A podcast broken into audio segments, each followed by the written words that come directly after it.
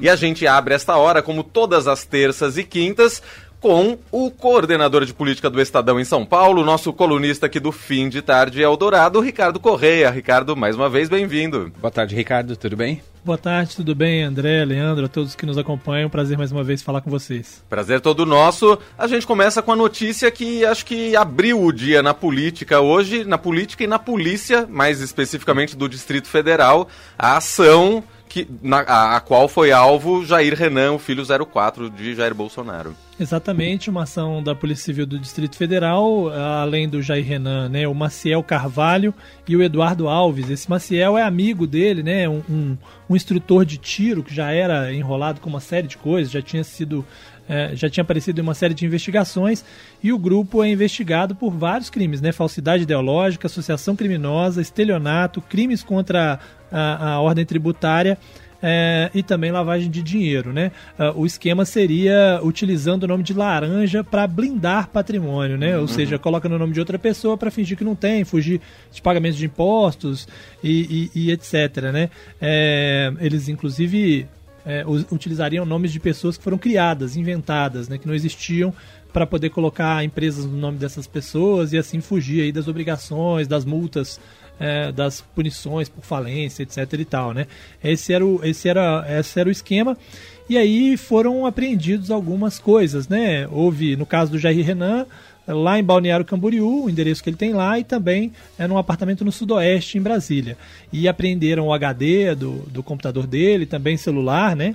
É, o que vai levar também a outras questões, né? Porque a investigação, como eu disse, não tem tantos detalhes de como é que era a atuação de cada um nesse episódio específico, mas certamente isso pode ser compartilhado com a Polícia Federal é, no episódio das joias, por exemplo, já que há citações é, nos e-mails que a CPMI do 8 de janeiro é, já levantou, uhum. É, de que Jair Renan teria retirado alguns presentes entregues a Bolsonaro. Né? Há ali uma mensagem que diz, ó, Jair, vai, o Jair Renan vai escolher aí é, quais os os, as coisas que ele quer e tal. Então pode ser que isso acabe resvalando nesse episódio, né? E, e levando aí algumas informações do celular é, do Jair Renan é, também para a Polícia Federal para os episódios é, das joias, né? Quer dizer, não é uma ação que atinge diretamente o ex-presidente Jair Bolsonaro, mas indiretamente ou pode ter como consequência chegar ao ex-presidente. Ah, sem dúvida nenhuma. Por causa disso, por conta dessas consequências jurídicas que podem advir aí de coisas que eles descobrirem dentro desse celular ou desse HD, né?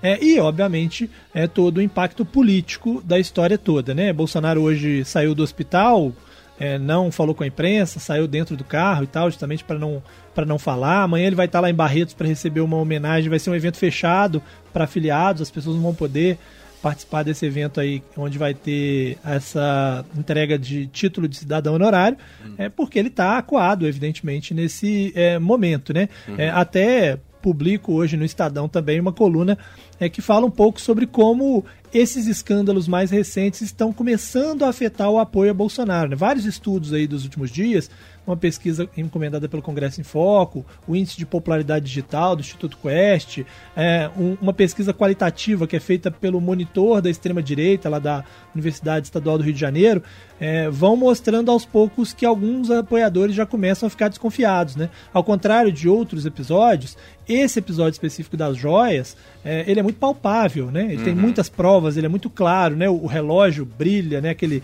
aqueles diamantes e tal. Brilha isso... o reflexo do pai do Cid também é, Exato. É... Então, assim, tudo isso faz com que isso fique mais palpável e uhum. comece uhum. a afetar o apoio a, ao ex-presidente. E, obviamente, quando há uma operação é, contra mais um, um, filho dele, né?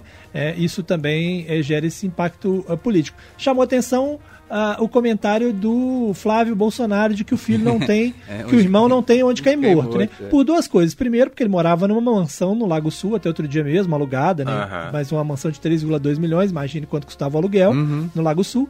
E hoje ele mora em Balneário Camboriú, que é um lugar que tem custo de vida elevadíssimo. Altíssimo. Tem também um apartamento no Sudoeste, que é uma área nobre lá de Brasília também.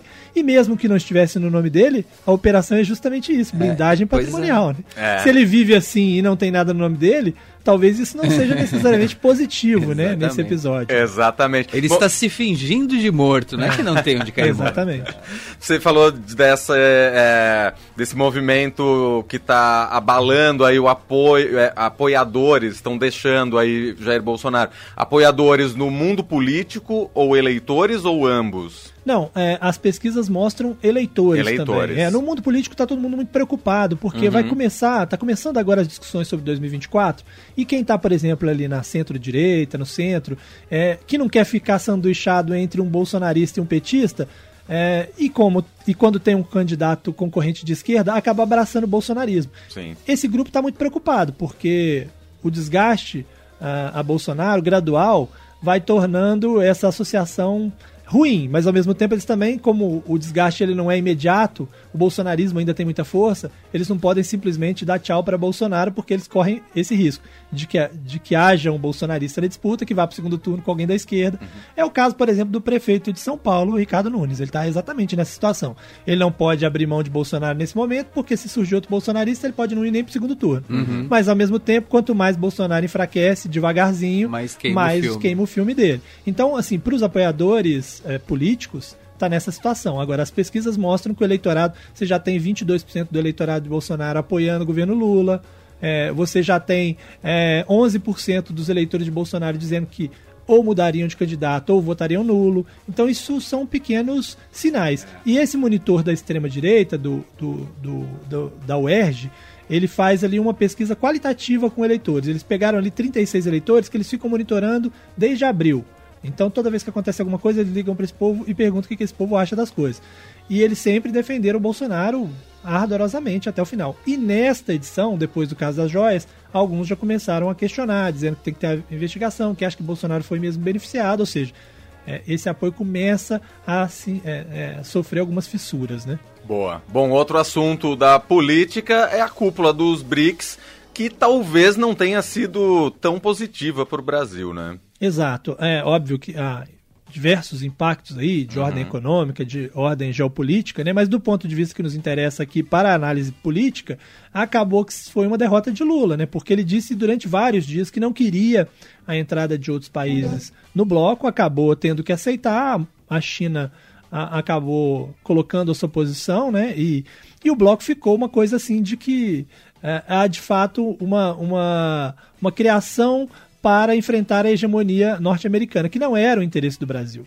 Mesmo a entrada da Argentina, que o Brasil apoiou por, por razões é, é, da, da proximidade entre os, entre os países, tira um pouco do, do protagonismo do Brasil na América Latina, né? Sim. E com 11 países fica muito mais difícil tomar qualquer decisão, ter consenso e tal, né? Fora que para a imagem de Lula eh, foi ruim o fato de que quase todos esses países que entraram, talvez exceção da, da Argentina, eh, sejam ditaduras ou regimes autoritários, né? A Arábia Saudita, os Emirados Árabes, o Irã, o Egito, né? Também entrou a Etiópia.